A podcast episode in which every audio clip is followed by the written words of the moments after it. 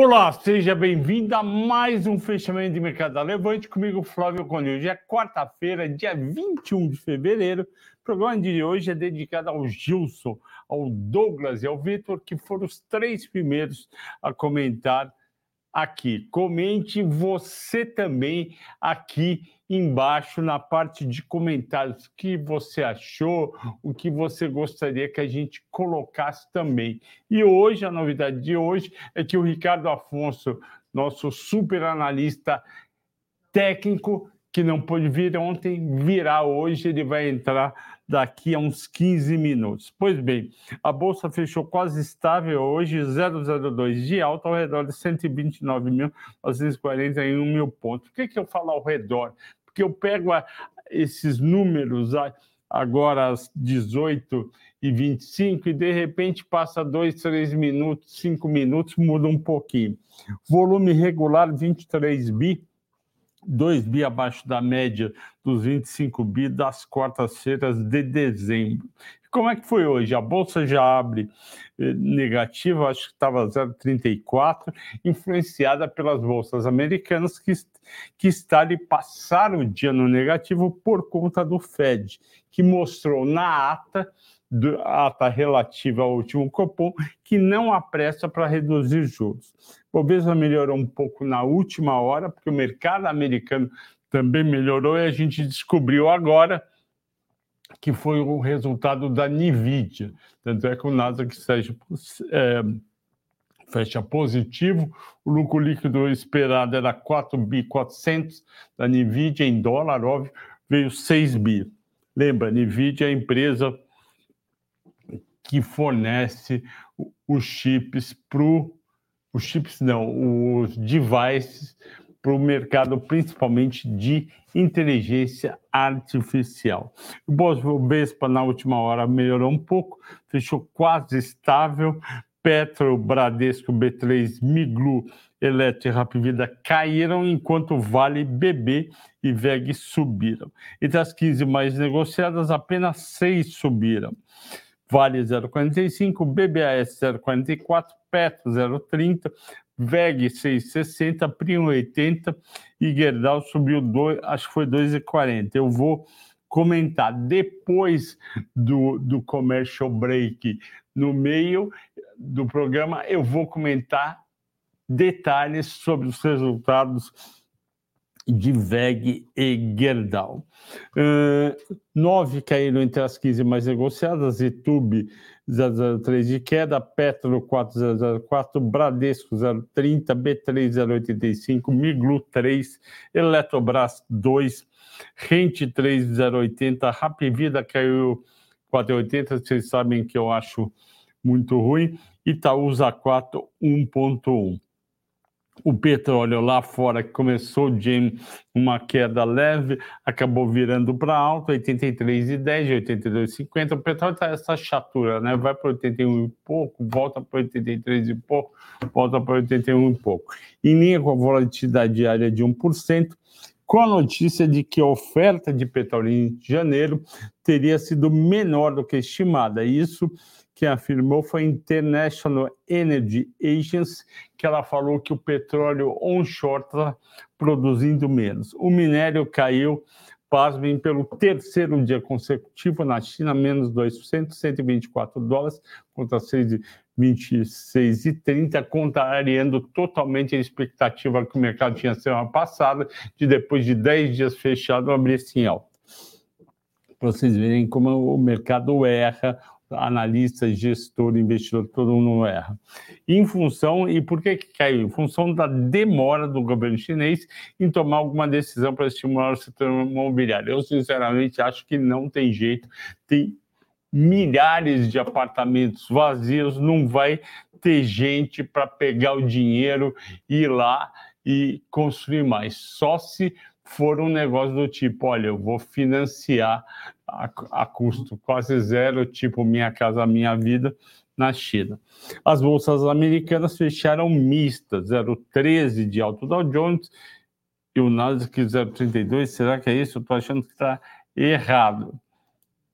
Na verdade, É isso mesmo. O Nasdaq fechou negativo 0,32, o Dow Jones subiu 0,13. Então, apago o que eu tinha falado antes, desculpe pelo erro.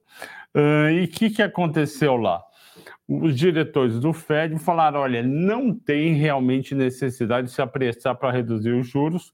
A gente prefere, a gente, diretores do Fed, na ata, ver os efeitos dos juros altos do Fed Funds, que estão entre 5,25 e 5,50, na economia do país, principalmente na inflação, que acumula 3,10%, 3,1% em 12 meses, terminado em janeiro, bem acima da meta de 2%.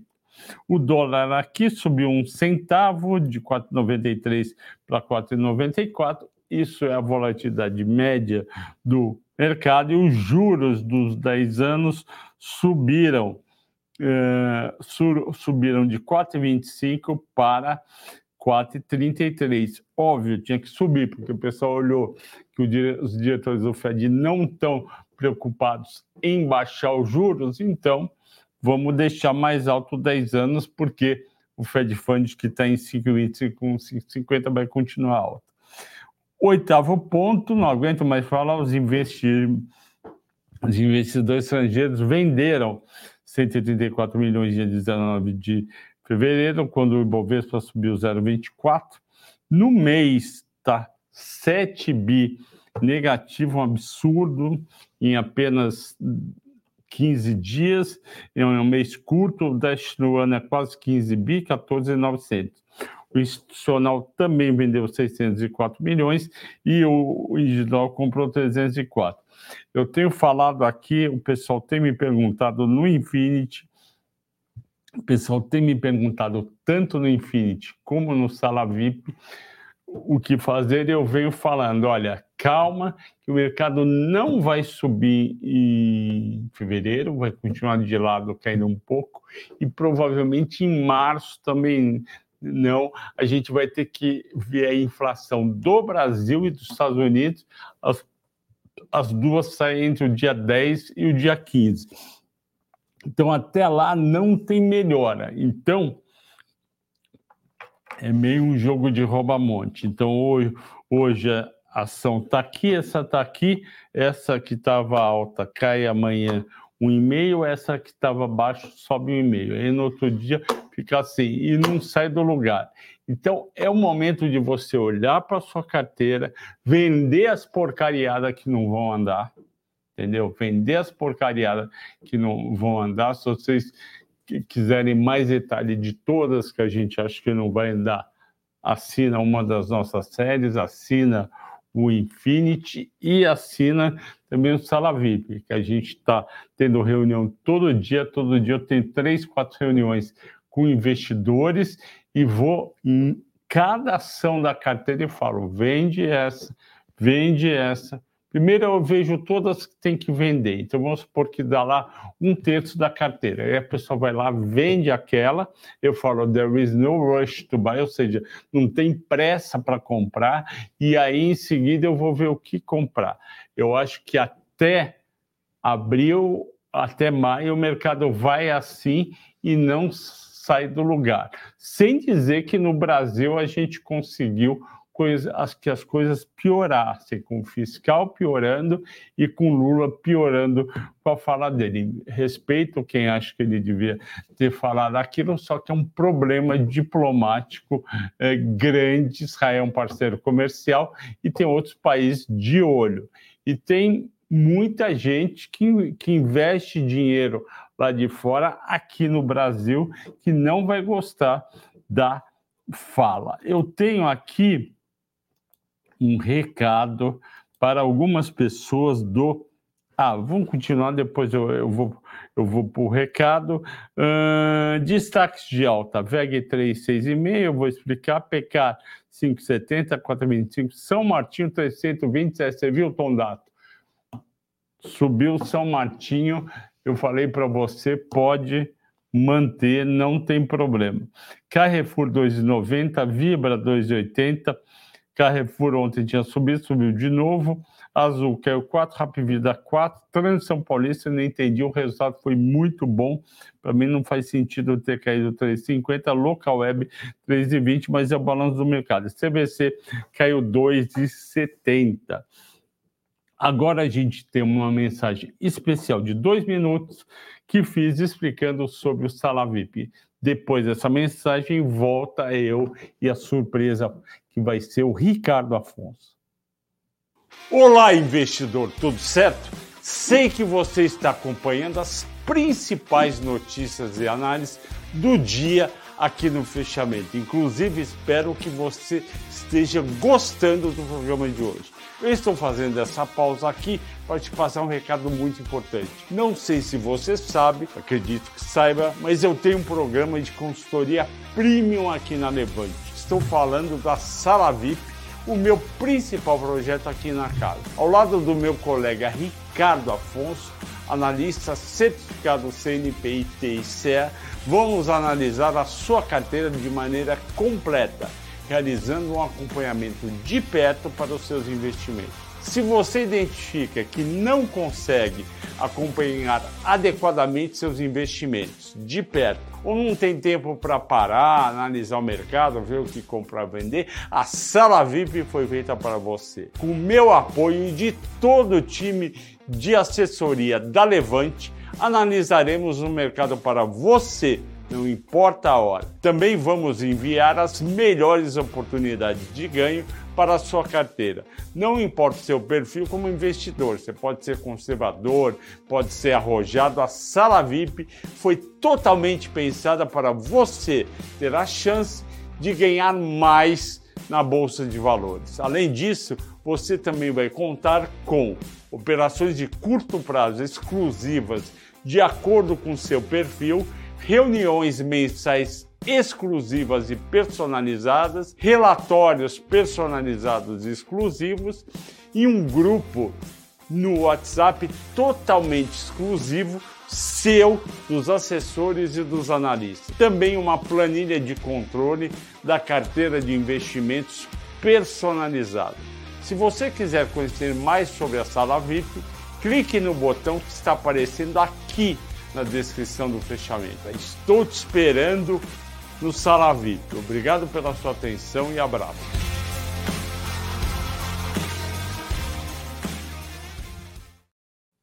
Grande Ricardo, como você está, meu amigo? Grande Flávio Conde, tudo bem e você?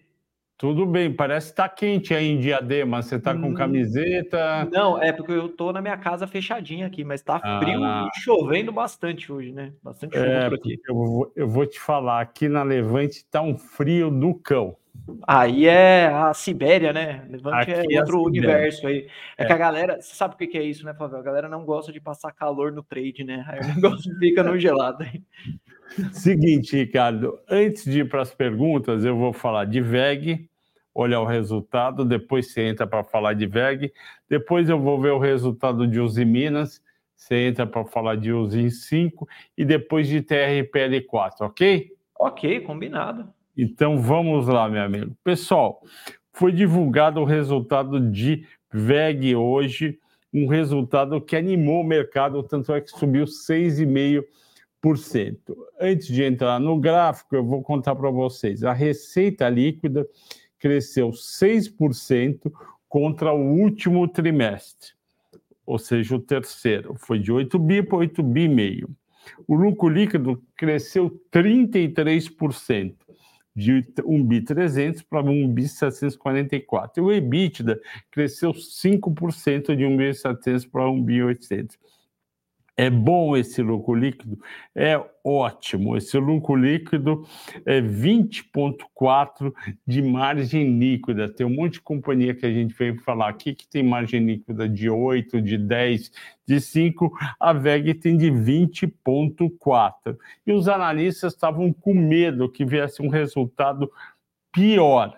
E aí todo o mercado ficou bastante animado com isso que é resultado forte, aquele resultado que você fala bacana, eu vou continuar comprado na empresa. Eu contei para vocês que tanto a XP como a, o Itaú estavam falando mais ou menos da empresa e que não era para comprar.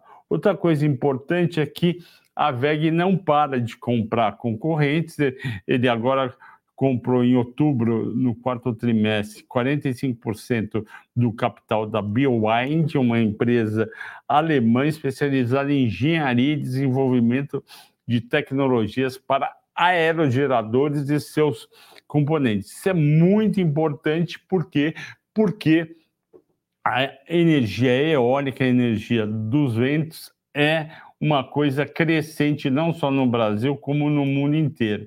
E vocês sabem que ela não fica parada. A VEG está sempre comprando alguém. Outra coisa que a VEG anunciou, ela vai distribuir 2 bilhões e 900 milhões em dividendos e juros sobre capital dia 23 de abril. Então você que é assinante do Melhores, do Infinity e do Sala VIP, já tem VEG na carteira e vai receber 2 bilhões e 900 milhões em dividendos e juros sobre capital próprio, tendo distribuído 50%. Uh, o ROIC, o retorno sobre capital investido, que tem muita empresa que sua camisa para dar 25, 22, o ROIC, retorno sobre capital investido no ano de 2023 foi de 39%. Então a VEG é realmente um show e o Ricardo vai contar para a gente como é que está em termos gráficos. Meu, eu falei da VEG na sala ao vivo. Aliás, se vocês não conhecem a minha sala ao vivo, fica o convite para conhecer o SGR. Fica ao vivo todos os dias, das 9h30 às 12h30, e a gente opera ações, né? Tem algumas operações com opções, mas o grande foco é em ações. E já tem uns quatro dias que eu venho falando de VEG, porque VEG deixou um clássico da análise técnica aqui, ó, Flavião, que é o ombro, cabeça, ombro aqui, ó, muito bonito, né? Aí uhum. ontem mesmo ela fez um rompimento aqui. Ontem ela cantou a bola que ela ia subir aqui, ó. Ontem Sim. ela deu. Aí eu falei pro pessoal da SGR, eu falei: se a VEG não abrir em gap de alta, eu vou pegar aqui como recomendação. Mas aí ela já abriu lá em cima e não teve muito o que, o que fazer. O contexto que fica para a VEG agora, é, com base num resultado bom em uma empresa que tem essa expectativa aí de melhora, é um pivô de alta no gráfico semanal. Então, se ela romper dos 37,40, passar desses 37 reais para cima, eu acho que ela abre espaço para voltar a testar as máximas históricas lá. Quem sabe os 40, 42 lá em cima. Tecnicamente, ela ficou bem interessante depois desse dia de hoje. Então, se ela encerrar a semana próximo das máximas aqui, próximo desses 37, para a semana que vem ela fica Melhor ainda, ficou numa configuração bem interessante. É um papel que eu já estava monitorando, ele já tinha alguns dias, mas não consegui pegar. Esse gap aí não me deixou entrar no papel. Ok. É, então vamos continuar comprado. Todo mundo que comprou aqui com a gente no Sala VIP, no, na série Melhores Ações e no Infinity. Agora a gente vai falar de uns Minas, que é um papel que uma parte do mercado acha que vale a pena comprar, outra parte não acha que vale a pena comprar, eu vou contar para vocês como é que foi o resultado. Pois bem, a venda de aço ficou praticamente estável, subiu 3% no quarto tri sobre o terceiro tri, foi um bom resultado. A venda de minério foi 0 a 0. A receita líquida subiu 1%, mostrando que o preço do aço ainda está pressionado. E o EBITDA ajustado, que tinha sido negativo no terceiro trimestre, foi muito bem e foi positivo em 625 milhões, uma margem EBITDA ainda baixa, mas melhor, de 9%. E o prejuízo de 166 milhões no terceiro tri virou um lucro de 975 milhões. Então foi um bom resultado da Uzi Minas e ainda o, ela conseguiu transformar a dívida líquida de 353 milhões num caixa líquido de 89 milhões, ou seja, ela gerou aí mais de 400 milhões de caixas e zerou, portanto, a sua dívida, ela foi bem. O Ricardo vai mostrar agora como é que está o gráfico e qual a visão. Eu tenho uma visão em relação à companhia que ainda é cedo para entrar e a impressão que eu tenho é que as coisas boas já foram precificadas.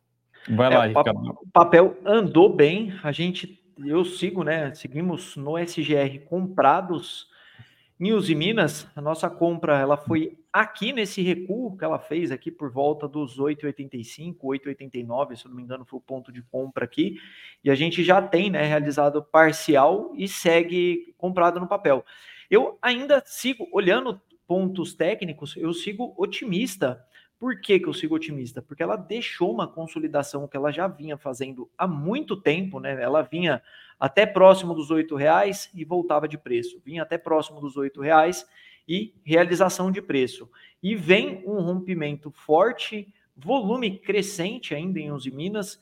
Então, apesar né, dos dados não mostrarem esse total otimismo, talvez, eu sigo otimista e olhando pontos técnicos, tem espaço ainda para o papel andar um pouco mais. Então, seguimos uma operação em aberto é, com os Minas e ainda temos, mantemos aí, mas já andou, né? Só dos 8 para os 10 já dá mais de 20% aí, mais ou menos, de caminhada para o papel. Então, talvez a relação de risco e retorno agora fica diferente, né? De quem pegou ali na saída da consolidação ou quem acreditou no papel lá nos piores momentos, lá perto dos 6 reais. É Parabéns, Ricardo, por ter pego essa melhora. E isso mostra que é importante para você, investidor, tanto operar o médio prazo como operar o curto prazo. Você tem Com aí certeza. comigo a, as séries de médio prazo, com, como small caps e melhores, mas é muito importante você também ter o curto prazo e o Ricardo vai muito bem e tem uma série chamada SGR que ele toca, vale muito a pena e o pessoal está bastante feliz. Vamos agora para ISA CETEP que é a transmissão paulista, e vamos ver como é que foi o resultado. Pois bem, o resultado da empresa foi muito bom. A receita líquida bateu 1 bi 100 contra 890 há um ano atrás. O EBITDA cresceu 30%, foi de 634 milhões para 827 milhões, uma margem excepcional, 74,5%, é assim no setor de transmissão, e o lucro líquido melhor ainda, de 363 milhões para 900 milhões. A empresa já tinha anunciado dividendos no mês de dezembro, até orientei vocês para ficarem comprados para aproveitar e vocês vão receber R$ 2,20 de transição paulista. Agora, no dia, vai ter, já teve um pagamento de R$ 24,28 centavos no mês de janeiro, vai ter no mês de abril um pagamento de R$ 1,96. A queda de hoje pode ser alguma coisa do tipo: olha, a gente já estava esperando, veio bom, agora eu saio. Eu continuo positivo com a empresa e recomendo todo mundo ficar comprado. Vamos lá, Ricardo. Eu gosto também do call de transmissão paulista. Acho que se vier uma realização, eu penso também que é parte dessa realização de preço nas elétricas é subida de juros, né? Juros americanos subindo, juros futuros subindo, então as elétricas aí apanham bastante, né, nesse cenário, as elétricas e varejo no geral. Então, eu penso que parte das quedas se justifica por conta disso. Aí, resultado gera muita volatilidade, muita distorção de preço, deixou um fechamento horrível hoje, né? Uma baita de uma barra é, vendedora aqui. Pode, né, ainda testar, por exemplo, os 25 aqui, 25 e 40 como suporte e tem como resistência lá para cima. Então é uma barra feia, né? Uma queda expressiva dentro de um contexto que o papel vai desenhando uma consolidação. Então eu manteria comprado também, olhando do ponto de vista técnico assim, eu não encerraria se eu tivesse posição em transmissão paulista e acompanharia o papel. De repente isso aqui é um sinal de venda entre aspas, assim, né? Um sinal de realização para o papel e para aqueles que não têm ou para aqueles que gostam de encarteirar os papéis aos poucos, se ela viesse para esses R$ 23,90, R$ reais aqui para essa faixa, que é uma antiga região de topo aqui, seria uma excelente região aqui para montagem de posição. Então, acho que queda, volatilidade, balanço é sempre assim, não muda muito o contexto de alta da ação, não. Se a gente tirar o zoom do gráfico, né, ó, períodos de alta consolidação, períodos de alta consolidação, pernada de alta consolidação, então é uma característica do papel esses movimentos mais laterais também, né? Assim como outras elétricas, eu manteria também, eu não tiraria não. Gosto bastante da ação também. Ótimo, eu vou responder o Edson Alves sobre Kepler, é, o fundamento, depois você fala. Pois bem, Kepler, uh, vocês devem ter visto anteontem no Jornal Nacional o, uma baita reportagem de 2 minutos e 40, isso é bastante para um jornal, mostrando a, a estru, déficit estrutural de armazenamento armazenagem de grãos no Brasil, ou seja, milho e soja, e contando que a, que a, a agricultura está muito bem, a parte de grãos produzindo bastante, mas falta armazenagem. Até vai aparecer nessa matéria o, alguns silos e aí você vê uma, lá longe uma plaquinha laranja, é da Kepler Weber. Obviamente eles não falaram nada disso. Pois bem, Edson Alves,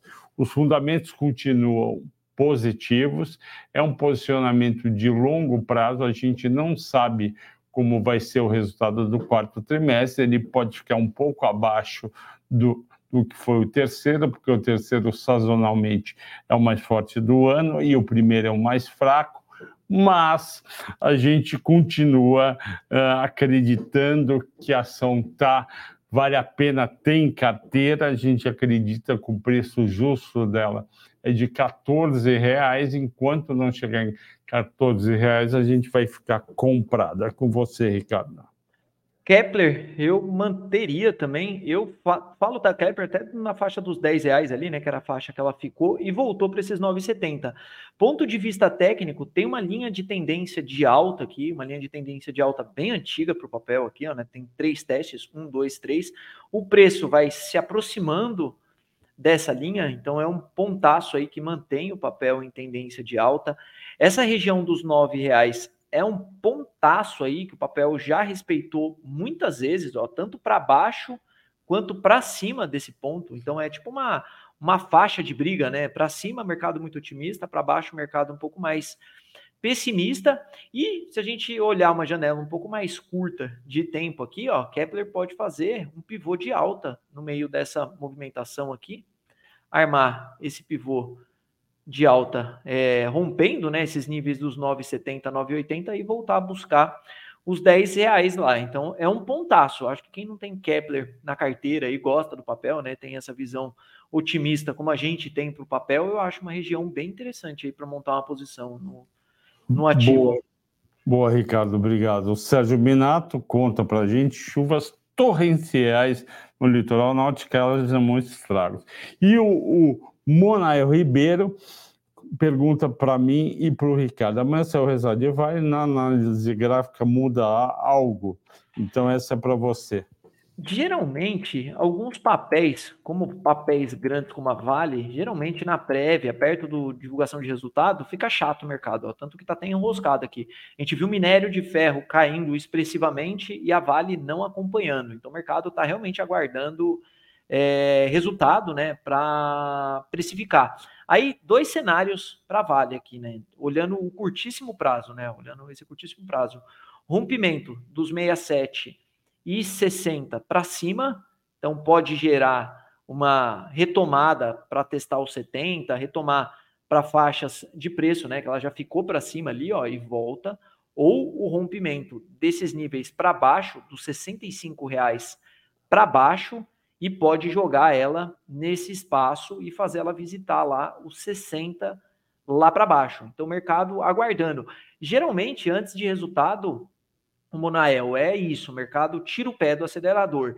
Em alguns papéis, o mercado antecipa um pouco. Então, na VEG, por exemplo, já deu uma antecipada ontem, né? Então, ontem já avisou aqui, falou: opa, a gente vai comprar a VEG aqui, ó, já teve o rompimento, armou o pivô de alta, já tinha um volume um pouco maior do que nos outros dias, mas a Vale, por ser um papel é, com maior peso na bolsa, né, tem correlação com minério, Então o mercado fica quietinho esperando, ó, volume até seca no papel, acho que esperando realmente os dados ali para tomarem decisão de comprar ou vender. Mas a minha análise para balanço de VEG é isso: se romper aqui para cima e der chance, dá vontade de pegar, e se romper aqui para baixo é, com força também, dá vontade de tentar pegar essa venda de vale aqui também, né? Nesse, nesse range. Acho um excelente preço de vale aí para quem quer ter vale na carteira.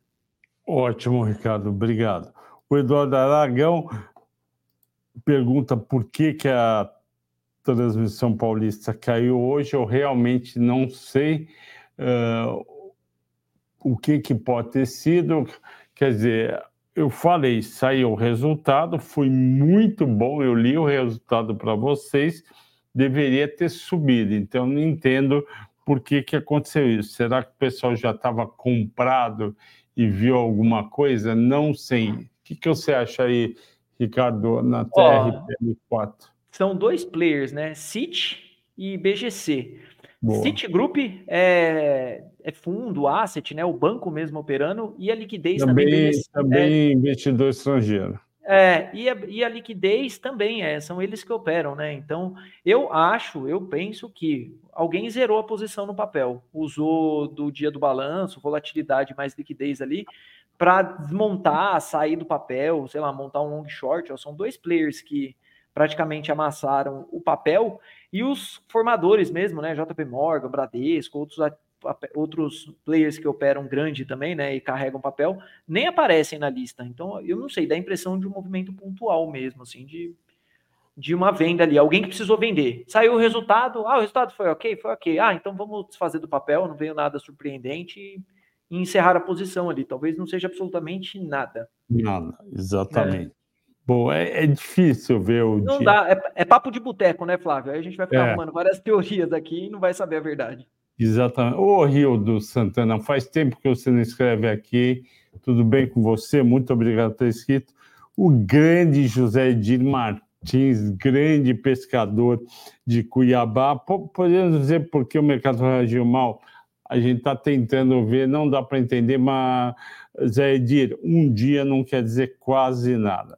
O José Odaci, boa noite, Ricardo. Vocês podem falar de JHSF 3 Etupi. Eu já falei bem de JHSF aqui, JHSF aqui, que é uma baita de uma, de uma companhia de real estate, mas é uma coisa de longo prazo, ela não é de ficar soltando resultado muito bom, muito ruim como as outras. Ela é uma coisa para você ver no longo prazo, o posicionamento também tem que ser para longo prazo, e o Ricardo vai ver aqui como é que está o gráfico. Se gosta da ação, eu não sou muito fã de JHSF, eu acho que tem uma liquidez baixa, né? Um papel que ah, uma é, muito é. alta, ó, tá vendo? Ele rabisca muito, né? Ó, quanto tempo ele já está entre altas e baixas e não define tendência, né? Um papel difícil de operar. Tá numa região que chama muito mais compra, né? Aqui do que venda, né? Dá muito mais vontade de comprar nesses quatro reais do que de tentar vender e querer pegar uma queda do papel. Então, eu acho uma faixa de preço ok, mas eu, Ricardo, assim, eu acho que tem outras coisas é, que talvez façam mais sentido, assim, carregar numa carteira é, de longo prazo, né? Eu sou um pouco preconceituoso com construção, eu não, não acho difícil, acho um setor extremamente difícil de operar, essa é a verdade. Boa, concordo com você. A Patrícia Rouco pergunta: boa noite, Flávio. Acredita que venham bons dividendos na Vale amanhã? Eu acho que se não tiver uma provisão grande, vem dividendos em torno de R$ reais. Se vier uma provisão grande, vem dividendos em torno de R$ real e 50. O Gustavo Lobo pergunta: Flávio, o que você acha de ter na mesma carteira Ed, ok, Semig, ok, Transição Paulista, ok. É, trocaria alguma por Elect 3? Não, Elect 3 já subiu muito, eu não trocaria. O Luiz Gustavo Ribeiro Kratis pergunta para mim, Sabesp hoje, se eu acho que é um, um bom momento para compra. Eu acho que Sabesp abaixo de 80 reais pode ser um bom momento para compra. Você vê como é que foi aí, por favor? Eu penso mais ou menos como o Flávio também. Esses 79 reais aí dá vontade de comprar, né? Olha como ela vem respeitando essa média mais roxinha aqui de 21, tá vendo? Ela não perde, é um papel forte, ó. Ela vem para perto da média, entra repique, tá vendo? Aí ela anda, anda, anda, vem para perto da média, repique. Aí mais uma vez que ela se aproxima da média. A única questão é dosar um pouco o tamanho da posição que vai montar essa BESP, porque não dá para esquecer que o papel saiu dos 60 e foi para os 80, né? Então, Exatamente. não exagerar e, de repente, se voltar um pouco mais, às vezes tem um pouco de caixa para reforçar a posição no papel. Já andou muito, mas tem expectativa. Segue tendência forte ainda, eu acho também. Bom é, é, a queda, eu concordo com você, a queda de hoje é, teria sido porque a secretária do, do governador, secretária é, de Estado, que está cuidando das privatizações, falou que pode de, demorar um pouquinho mais do que esperavam. O programado é para junho, por conta de alguma questão política de aprovação. Então, vamos aguardar. Aí pode ser um ponto de entrada. A EGE, que é a ENDE, caiu em janeiro, está demorando para se recuperar em fevereiro. Se mantém. Sim, eu acho que é para manter, é uma baita do, de uma empresa, uma super geradora de energia. Choveu menos em janeiro do que normalmente chove. Reservatórios que estavam em torno de 80% caíram para 65%. Isso é bom para a geradora. Eu gosto bastante de End. Eh, espera aí para ver se cai mais, porque aí não é vender, aí seria comprar. Concordo, com, concordo com o Flávio completamente. E não, não, a gente não pode esquecer que juros subiram, né? Então, elétricas, com certeza, elas apanham aí, né? Elas têm o fluxo de caixa projetado, então elas sofrem e outra, elas subiram muito também. Então, fica essa cesta de é, de rouba-monte, os players que estão no lucro vendem aquelas ações que estão no lucro para tentar barganhar, né? A gente vê que o mercado é meio enroscado, mas eu penso exatamente como o Flávio, tá num ponto, um ponto de preço muito bom, e se voltar para baixo desses 40, 39, 38 aqui, com certeza é, eu compraria de olhos fechados aqui, sem pensar. O Amauri pergunta para mim se, se, a, se a Semin surfa a alta do minério e paga bons dividendos, não tem risco de indenização. A tua análise está perfeita, só que, só que a CSN Mineração não é uma mineradora nem do porte, nem da qualidade da Vale. O Ricardo vai olhar aí os preços para ver se tem algo interessante pintando, mas eu, eu fiquei preocupado com o preço do minério, porque estava todo mundo achando que o minério que ficou 10 dias sem negociação, o último dia tinha sido dia 9 e retomou agora dia 19, segunda-feira, todo mundo achando que ia subir de 133 para 136, ele entrou, caiu, hoje foi negociado a 124, mostrando que a demanda não está grande coisa, isso preocupa. Vai lá, é, Ricardo. É, ponto técnico, a gente viu um papel que deu uma pernada muito forte, então subiu 89%, né? E está devolvendo metade praticamente, devolvendo 24%, devolve 24, né, que a gente puxa daqui para cá, mas na retração de FIBA, está devolvendo quase metade dessa perna de alta. Então é um ponto ok, é um ponto que pode vir um repique de preço, né, se minério ajudar, se o contexto aqui ajudar, mas é um papel que andou bastante e quando a gente olha ele pelo gráfico mais curto, o gráfico diário, ele já está em tendência de baixa, né? Então já tem topos e fundos descendentes.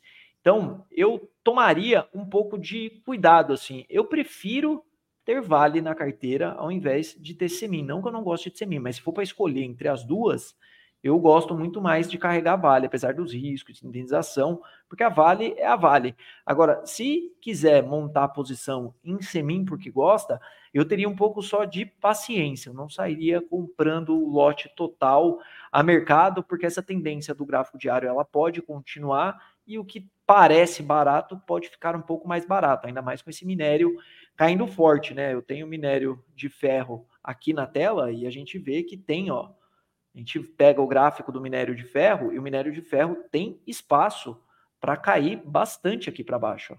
Então tem um espaço aqui para negociar para baixo. Então esse é o ponto de atenção, tanto o Semin quanto quanto Vale, né? Tecnicamente o minério ficou bem feio também. É, tá, tá preocupante o minério, infelizmente. Uh, o Edson pergunta de positivo sobre resistência, qual o próximo nível. Vamos lá, Ricardo. Peguei um trade em positivo, fiz um day trade ontem em positivo, né? Para quem acompanha a sala ao vivo, dá para pegar. A gente surfou essa alta de ontem dela aqui no intraday, né? Essa, essa barrona forte. Eu estava monitorando esse papel já tinha alguns dias, né? Esse tipo de rompimento, quando ele vem, ele gera esses movimentos mais fortes, né? Esse tipo de rompimento, às vezes é stop, às vezes algum drive ali que destrava o valor do papel. Então, é uma é uma, uma, uma, é um padrão aqui, né, de rompimento que pode gerar, né, ele pode dobrar esse valor. Então, essa alta de ontem, ela pode duplicar para cima, que seria ele chegar lá próximo dos 8,50. Então, por enquanto, um viés positivo, um baita de um rompimentaço de positivo ali. Eu só não entrei nesse trade porque eu acho o stop meio caro, 9% de stop é um stop um pouco salgado para o que eu busco ali dentro do SGR. Mas é um trade que está em andamento. Ó, ativação da barra elefante aqui ó, no dia de hoje stop fica lá embaixo no 7,18 para tentar pegar até o próximo nível de, de resistência lá em cima. No técnico ficou bonito. Tá bem bonito esse rompimento. Lembrando que os resultados de positivo estão é, sofrendo um pouco, principalmente em relação ao ano de 2022, porque em 2022 teve eleição, o negócio estava mais fácil. Esse ano é, é mais difícil, o varejo estava muito fraco, então o papel sofreu um pouco. A próxima pergunta é do Nelson Elias sobre a LUP 11. A LUP 11 não saiu ainda o resultado, mas a gente pode olhar o do terceiro TRI aqui, que foi uma receita líquida uh, em linha com a do segundo TRI, e um pouco mais alta do que o ano passado, é EBITDA em linha, lucro líquido em linha, quer dizer, não tem nada que mude a trajetória de Alup. A Alup é uma empresa de transmissão de energia privada de um grupo que já construía para as transmissoras e resolveu montar a sua própria, entrar em leilão, botar capital, tem um pouquinho de geração de energia também, e a, no terceiro TRI entrou em operação um parque eólico chamado Santa Régia, e é uma empresa que paga um pouco de dividendos. Para longo prazo é interessante para quem quer valorização e dividendo. A liquidez é pequena, a volatilidade não é não é alta perto das outras ações e o Ricardo já está com um gráfico aí para te ajudar, Nelson tendência de alta bonita, né? O papel recuou em alguns momentos ali que o mercado inteiro recuou e segue bem resiliente, bem próximo dessa média de 200 aqui. Eu gosto dessa faixa que ela trabalha de preços. Se tivesse liquidez em opções, esse papel seria um excelente papel para a gente operar, mas eu gosto dessa faixa de preço. Acho que é um papel que tem a, a, a tendência de alta é, já de longo prazo e faz um retorno para topos anteriores. Eu gosto dessa faixa de preço. Acho que se for buscar valorização, eu acho um bom range aí para montagem de posição. Eu gosto. Ótimo, obrigado. Vamos agora para o Elson Assis. Tudo bem, Elson? Sempre com a gente, perguntando. Obrigado. Analisar pets. Eu vou olhar o gráfico enquanto o Ricardo está olhando, quer dizer, vou olhar os fundamentos enquanto o Ricardo está olhando o gráfico. Ela vai divulgar resultados só dia 7 de março, então a gente vai continuar a operar no escuro durante duas semanas e meia. No último resultado dela, uh, houve um, os resultados não vieram tão, digamos, é, auspiciosos, né? Como é que foi o desempenho. Vamos começar agora aqui com a parte de receita. A receita bruta total subiu 7% em um ano, desacelerou o crescimento, estava em 15%. Lucro bruto só subiu 1,6%, caiu a margem bruta de 40% para 38%. E o, lucro, e o lucro líquido foi mais preocupante, caiu 52%. Tanto é que o mercado andou vendendo, só que, segundo notícia do Brasil Journal, o dono da Pets, o Sérgio Zimmermann, que merece todo, todo o mérito, porque foi ele que construiu a Pets desde o comecinho e virou essa baita empresa, ele teria aumentado a participação de 29% para 43%, e eu ouvi já tem uns três, quatro meses que ele estaria conversando com o pessoal da Cobase para uma eventual é, fusão. Qual que é a questão da Pets. Ela cresceu durante um tempo, fez tudo direitinho, mas ela cresceu mais por aquisição do que por crescimento orgânico, ou seja, crescimento de lojas já instaladas, porque tem uma competição muito grande das pet shops de bairro, e você aí no seu bairro já deve ter visto que abrir uma pet shop não tem barreira de entrada, é só alugar um, sobradinho, comprar comprar duas dúzias de produto, botar um garoto e uma garota para dar banho, para fazer tosa e pronto. Então, é, isso daí pegou e o mercado como um todo não enxergou. Vamos lá, Pets com o Ricardo. Tenho falado de Bets também todos esses dias, é um dos papéis aí que estava no meu radar, é, justamente por conta desse padrão de sinal de fundo aqui, né? Deixou um golfo é, de alta no gráfico semanal. Isso aqui tem uma confiabilidade muito alta, né? Esse, essa combinação desses dois candles aqui. Isso é um engolfo de alta. E veio o rompimento do engolfo e repique de preços, né? Então traz de volta a, a cotação da PETS para esse nível que ela já ficou ali várias semanas, né? Esse é um gráfico semanal, então cada candle desse aqui é uma semana, que é uma faixa ali entre os 3,60 e os 4,35 lá em cima. Então é uma faixa que ela ficou bastante tempo consolidada, ela passa para baixo e volta. Se ela voltar com força aqui para cima, ela pode dar um sinal aí de respiro ou quem sabe até uma reversão dessa tendência de baixa. Então, o papel que vale a pena dar uma monitorada, tá? Tá num padrão, num momento técnico muito interessante, né? Se reverter isso aqui, pode ter uma relação de risco e retorno para trade aqui muito boa, né? Porque você compra com stop é, percentualmente caro, né? Stop de 20%, mas você está comprando praticamente mínimas históricas do papel. Então, se realmente reverte a tendência aqui, dá para fazer bastante, é, bastante dinheiro com repique de preço. Aí tem que aguardar confirmação, mas está bem ok essa faixa de preço aí. Não sei se tem alguma coisa para sair ou não, mas o mercado comprou aí esse, esse fundo de, de pets. Muito bom, Ricardo, obrigado. O André Luiz pergunta para mim: hoje saiu o resultado da VEG, foi muito bom, é verdade. Minha dúvida: os analistas que calculam o preço teto e alvo, esse preço é ajustado logo após cada, cada resultado? Exatamente. A cada resultado, André Luiz, os analistas vão no seu modelo, que estão lá em Excel, colocam os números novos do quarto trimestre e refaz as projeções para os próximos anos, traz a valor presente fluxo de caixa e chega no preço-alvo. Quando o resultado é melhor que esperado, o preço-alvo tende a, aumentar. Quando o resultado é pior, como foi o caso do Bradesco, o preço-alvo tende a diminuir. Já o preço teto é, eu não sei, eu não sei como é que é que o pessoal calcula. Normalmente, eu acho que o preço teto é calculado em relação à cotação atual e não em relação ao, ao balanço. O que aconteceu com CEMIG? Pergunta o Pedro Schneider. A CEMIG foi tirada do programa de, de o programa de federalização que o, que o Zema estava pensando em fazer com a CEMIG, Copasa e Codemig. Então parece que ele mudou de ideia, graças a Deus, que eu acho péssimo essa ideia.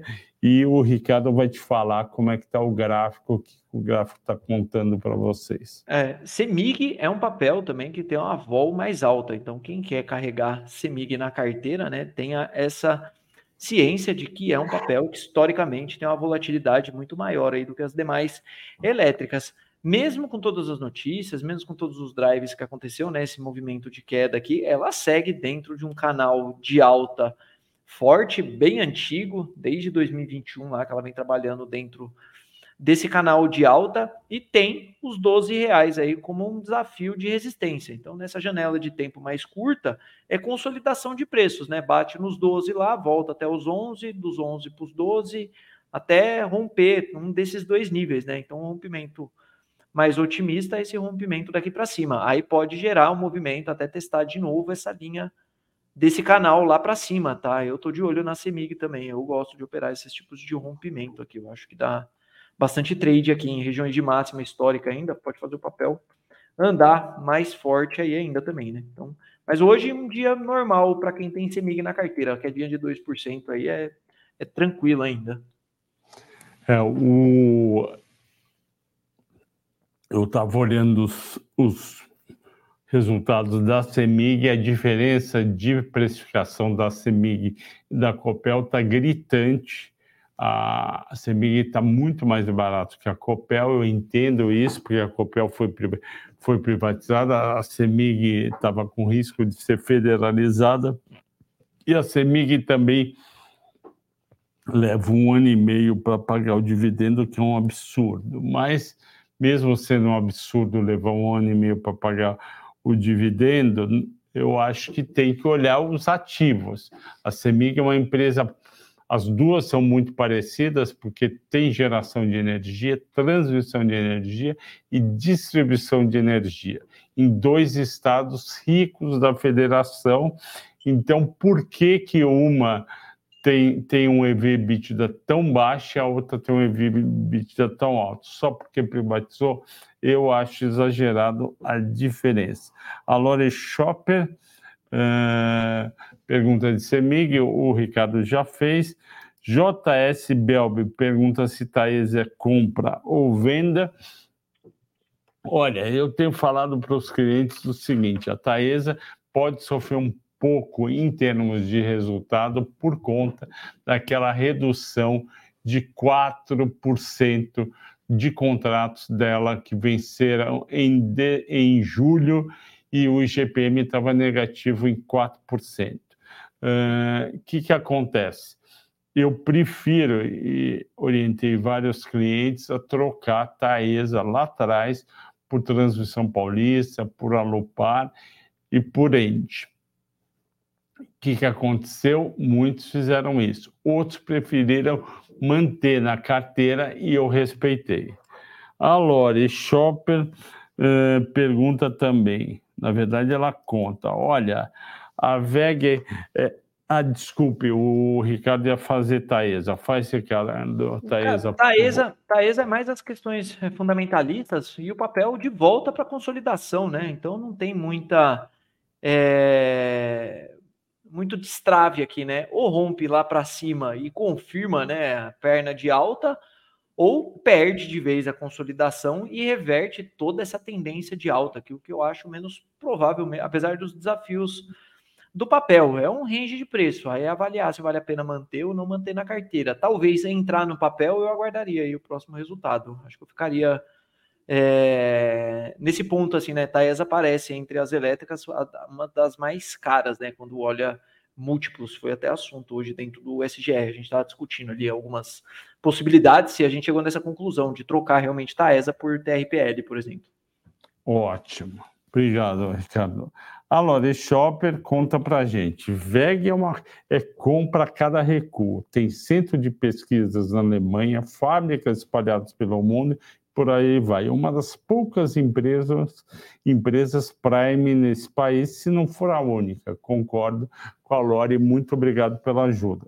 A Regina Valadares testemunha e agradece ao Ricardo, porque ela comprou VEG no SGR. Você que está nos assistindo, vai no site da, da Levante e assina a série SGR do Ricardo, ele fica, né, Ricardo, das nove e meia da manhã ao meio-dia e trinta. Você pode contar um pouco, por favor.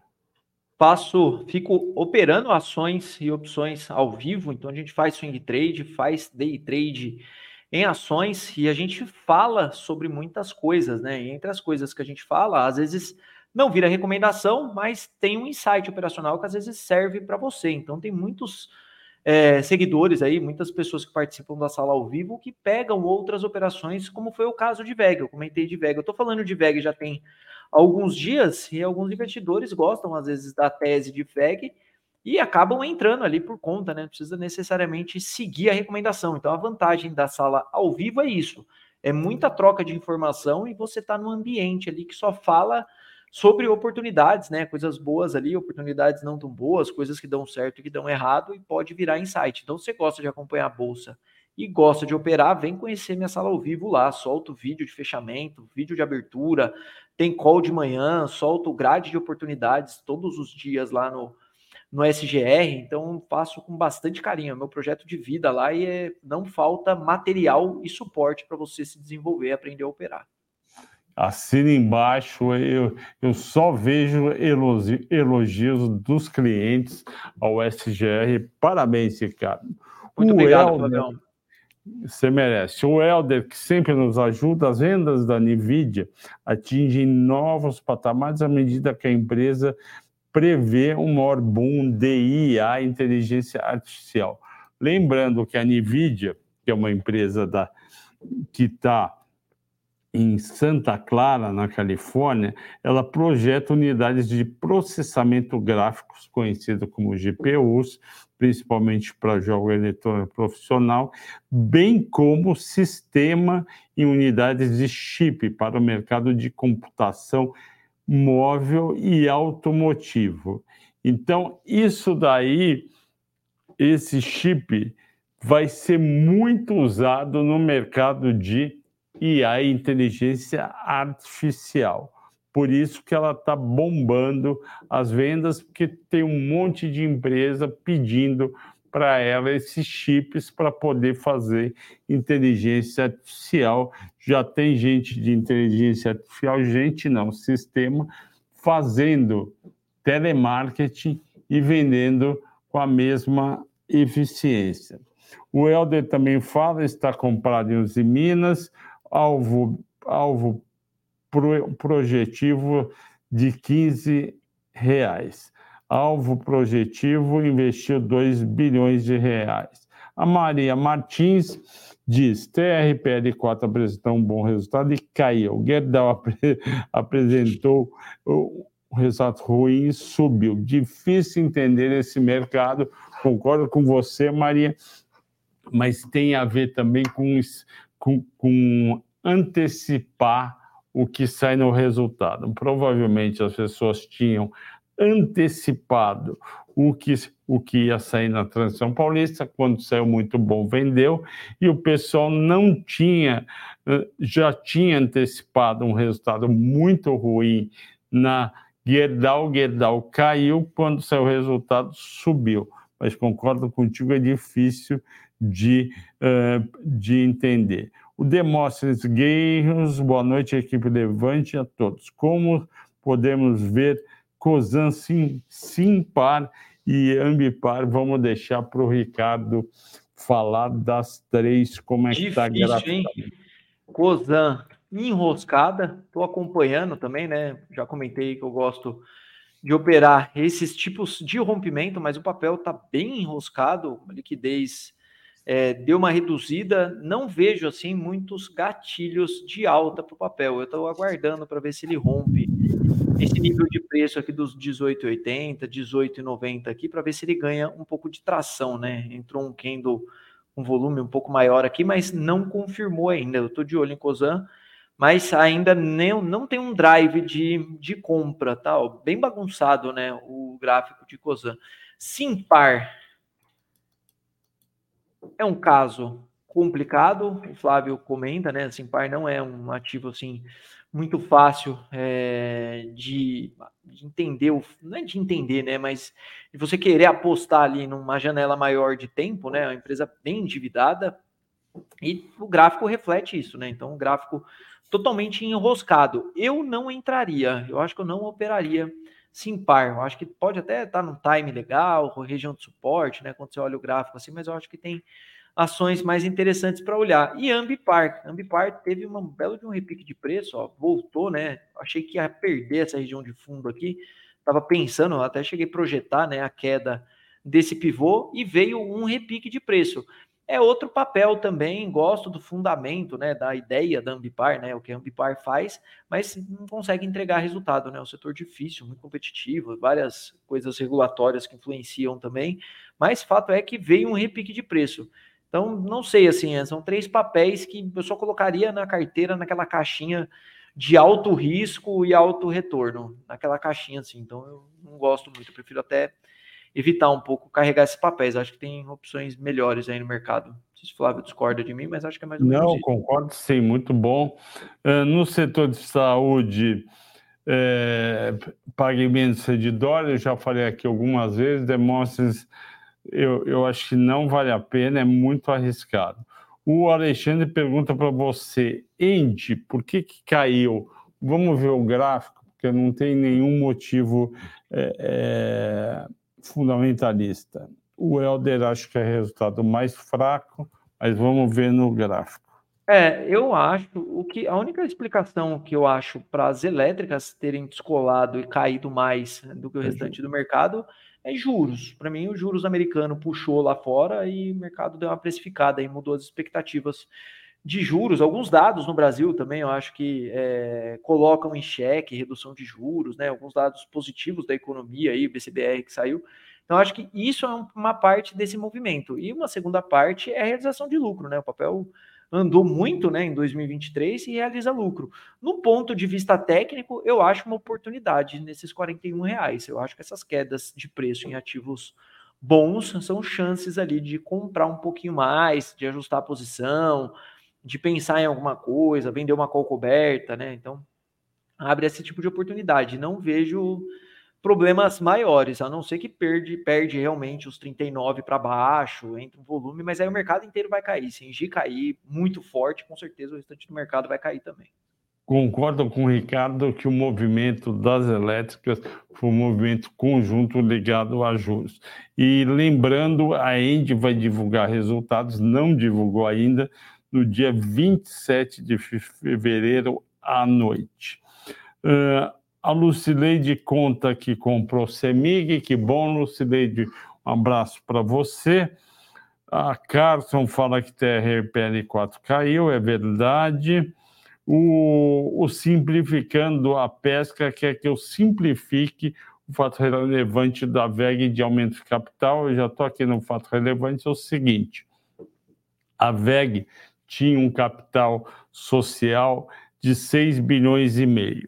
Aí na conta de reserva de lucros, ela estava com um bi. O que, que é a reserva de lucros? Uh, a empresa tem um lucro, aí esse lucro ela pode manter uma parte e pode distribuir a outra. Essa parte que ela mantém, ela mantém na parte de reserva de lucros e lucros acumulados ou retenção de lucros. Chega um momento que ela tem contabilmente que subir, subir é o termo contábil, é a gíria contábil, ela tem que subir dessa última linha de, de reserva para capital social, porque a reserva já ficou grande demais. E aí ela soma no capital social, quer dizer, é a mesma coisa que você ir no seu quarto e tirar as meias da última gaveta e colocar na primeira. Continua tendo a mesma roupa no lado das suas gavetas do seu quarto. Então foi isso que foi feito. E o Vander, vamos para a última pergunta. O Vander pergunta: BMGB4 é bom momento de entrada ou não? Ah, eu penso, melhorou, né, resultado de, de BMG, né, de Banco BMG, mas eu penso que andou bastante. Então, a gente tem também, tá vendo aqui, ó, essa linha verde é uma linha de entrada, né, de trade. Então, esse foi uma das ações que eu comentei no SGR também, falei que tinha oportunidade de compra, né? Tem alguns investidores que pegaram, eu conversei com alguns hoje, ó, já tá dando aí, ó, 3,5. Então, é um papel que já andou muito tá numa configuração interessante, pode armar mais um pivô de alta, pode romper os quatro reais realmente e ganhar, né, ó, esse espaço aqui para cima, né, ó, daqui para cima não tem ponto de resistência para o papel, mas é um papel que já chega né, nessa, nessa resistência depois de praticamente dobrar de valor, saiu dos dois para os quatro reais. Então, assim, se acredita na tese do papel e quer comprar, talvez, para não ficar de fora, é gerenciar um stop loss, tem que botar stop loss, esses papéis, quando eles voltam, eles voltam também com bastante violência, né? Eles têm uma liquidez mais baixa, mas o papel segue configurado em tendência de alta. Então, diminui o tamanho da exposição e se quiser tentar um trade, dá para tentar um trade. Galera do SGR lá pegou esse essa comprinha aqui. Falei dela, ó, falei dela na quinta, é, na segunda-feira, ó, no tendo de abertura de segunda-feira, eu cantei essa comprinha aqui de, de BMG. Ótimo. Uh, uma última notícia antes de terminar, que a gente passou de uma hora. Saiu agora à noite o resultado do açaí. Quem me mandou e me alertou foi Humberto Fuchsreiter. Uh, 343 milhões, obrigado. Os números foram bons, a, as vendas brutas cresceram 16% em um ano, mesmo as lojas mais 2% na venda, ticket eh, de cada loja médio 79 milhões, eu acredito que é por mês, EBITDA é, aumentou 33%, na margem pré 6,1, ganho de 0,8 ponto percentual, na margem pós 7,8, ganho de meio por cento. E o lucro líquido, como ele falou, Humberto, 343 milhões, são números que sugere uma reação positiva das ações amanhã, mas ninguém adivinha a reação de nenhuma ação no mundo pós resultado. E o Ricardo vai dar uma olhadinha para a gente. É a, é a última coisa. Consolidação de preço também é outro papel que eu estou acompanhando já tem bastante tempo, essa consolidação aqui. Tem uma recomendação que a gente montou aqui, uma estratégia olhando para a divulgação desse resultado. Essa recomendação saiu lá para o pessoal do Sala VIP. A gente tem uma compra aqui, né? Montamos um collar aqui esperando uma melhora de resultado, né? Uma tese de melhora de resultado para ação, imaginando exatamente esse rompimento aqui para cima. Então amanhã é um dia crucial aí, o mercado abrir em gap, aí é aquele famoso gap de fuga, né? Um gap de fuga que seria o cenário mais bonito, né, de se ver aqui um gap de fuga com volumaço financeiro e o mercado destravando essa consolidação que ela já está há algum tempo aqui. Nosso alvo é 15,20, né? Para essa operação tem um stop abaixo dos 13 aqui mais ou menos. Então a gente está aguardando aí. Eu e o Fernando Kate montamos esse trade aí pensando no resultado. Aí amanhã, aí amanhã a Deus pertence, né, Flavião? Porque resultado é. bom às vezes cai, resultado ruim sobe, né? Nunca dá para saber o que vai acontecer. Mas vamos torcer aí para dar tudo certo. Ricardo, muito obrigado pela tua participação, como sempre excelente. Agradeço a todos pela audiência e pela paciência. Bom descanso a todos e até amanhã. Até mais.